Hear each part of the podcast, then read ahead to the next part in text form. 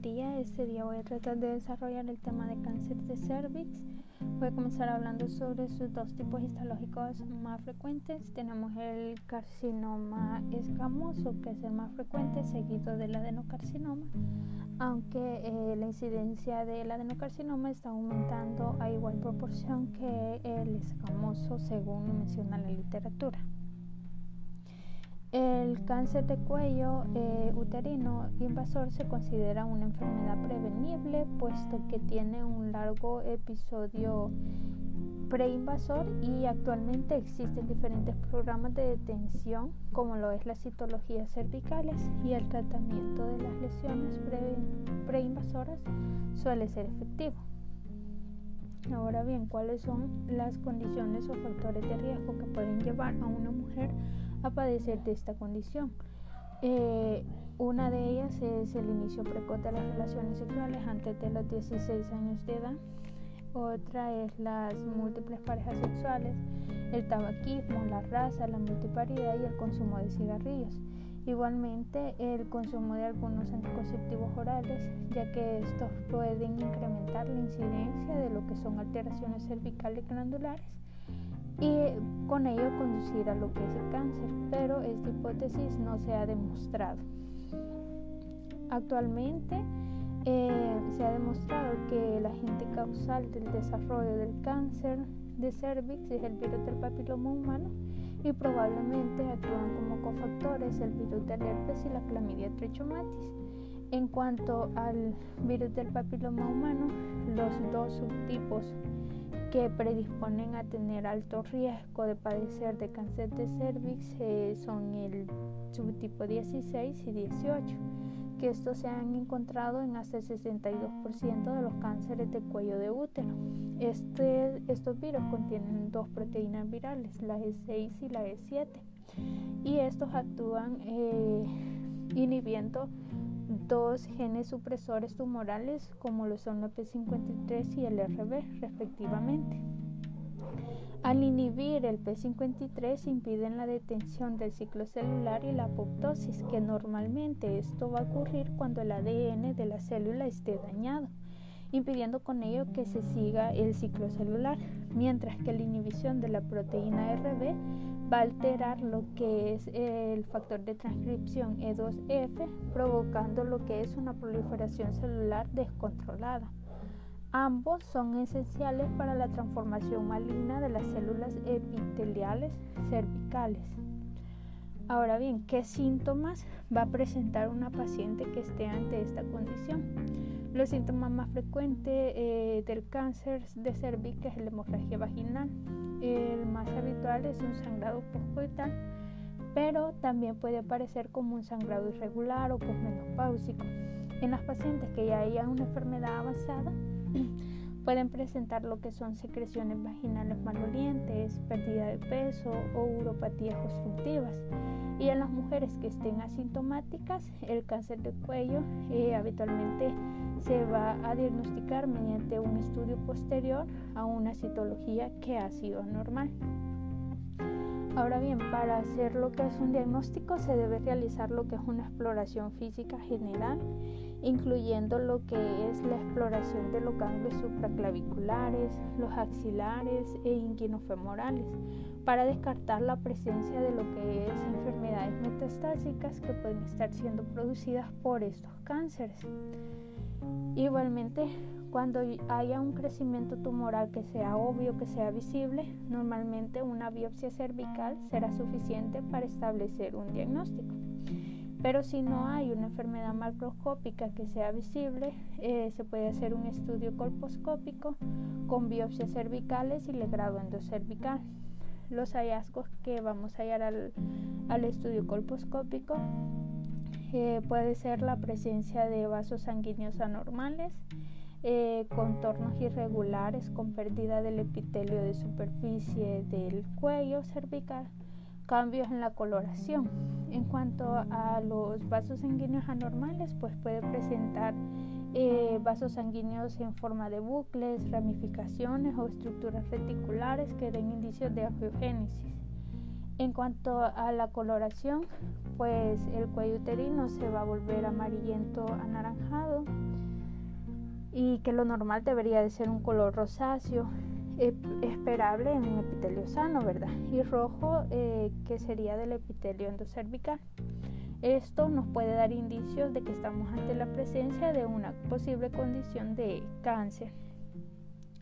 En cuanto a los aspectos histológicos de invasión, pues para valorar correctamente la profundidad y la extensión de la lesión, se, se ve necesario la realización de una conización cervical cuando se sospeche microinvasión. La invasión precoz se va a caracterizar por una protusión de las células malignas desde la unión astromal hasta el epitelial. Y la literatura nos este, proporciona lo que es una clasificación según grado de invasión y lo clasifica en estadios. Eh, será carcinoma preinvasor o estadio cero cuando el carcinoma esté in situ, o sea, un carcinoma intraepitelial. Mientras que se va a clasificar como carcinoma invasor cuando esté en diferentes estadios, como el estadio 1, que es un carcinoma estrictamente confinado al cuello del útero, un estadio 1A, cuando el carcinoma preclínico del cuello del útero, o sea, aquel que esté diagnosticado solo mediante microscopía, y va a ser estadio 1A1 cuando la lesión sea menor de 3 milímetros de invasión. Será clasificado como 1A2 cuando la lesión detectada microscópicamente pueda medirse.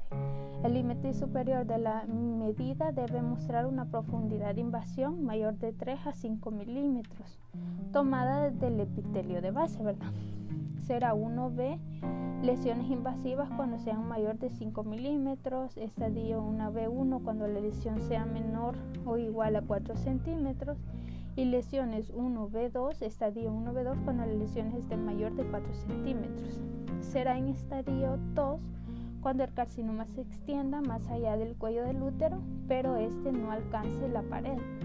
El carcinoma puede afectar la vagina, pero no su tercio inferior. Este se va a clasificar en estadios 2A cuando hay ausencia de afectación parametrial obvia y 2B cuando hay afectación parametrial que ya sea obvia. Será estadio 3 cuando el carcinoma se extienda a la pared pélvica. Será estadio 3A cuando haya ausencia de extensión a la pared pélvica y, 2, y 3B cuando hay extensión a la pared pélvica o hidronefrosis o riñón no funcionante producida por eh, el avance el cáncer. Será estadio 4 cuando el carcinoma se ha extendido más allá de la pelvis verdadera y ha afectado clínicamente a la mucosa de la vagina o del recto. Este está los estadios 4A cuando haya diseminación a los órganos adyacentes y 4B cuando haya diseminación a los órganos distantes.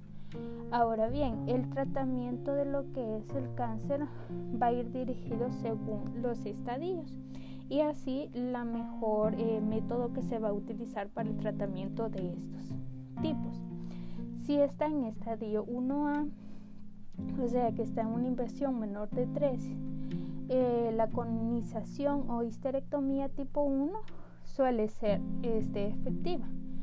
Cuando esté en una inversión eh, menor de 3, eh, también se puede usar la traquelectomía radical o histerectomía radical tipo 2 con estipación de los ganglios pélvicos para este, eliminar la presencia de metástasis. Cuando esté en este dio 1 a 2, eh, que haya una invasión mayor de 3.5 milímetros, la traquelectomía radical o la histerectomía radical tipo 2 con linfadenectomía pélvica será una método.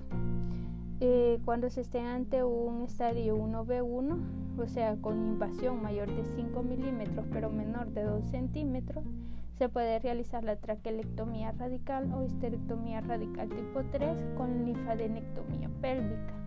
Cuando se esté ante la presencia de un estadio 1B2 con invasión mayor de 5 milímetros y mayor de 2 centímetros, se va a, este, a realizar la histerectomía radical tipo 3 con linfadenectomía pélvica y cuando se esté igualmente en un estadio 1B2 pero con una invasión mayor de 5 milímetros se puede realizar la histerectomía radical tipo 3 con linfadenectomía pélvica y paraórtica o quimiorradiación primaria. Cuando se encuentre ante un estadio 2A, se va a realizar histerectomía radical tipo 3 con linfadenectomía pélvica y paraórtica o quimiorradiación primaria. Y cuando se encuentre ante un estadio 2B, 3A y 3B, la quimiorradiación primaria será de elección. Y cuando se encuentre ante un estadio 1BA, la quimiorradiación primaria o evisceración primaria va a ser un método. Y cuando se encuentra ante el estadio 1 estadio 4B, la quimiorradiación terapia la quimiorradiación primaria se puede utilizar o igualmente la radiación.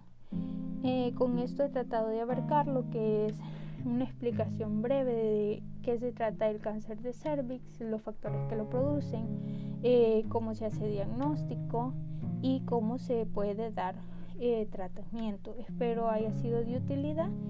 Muchas gracias.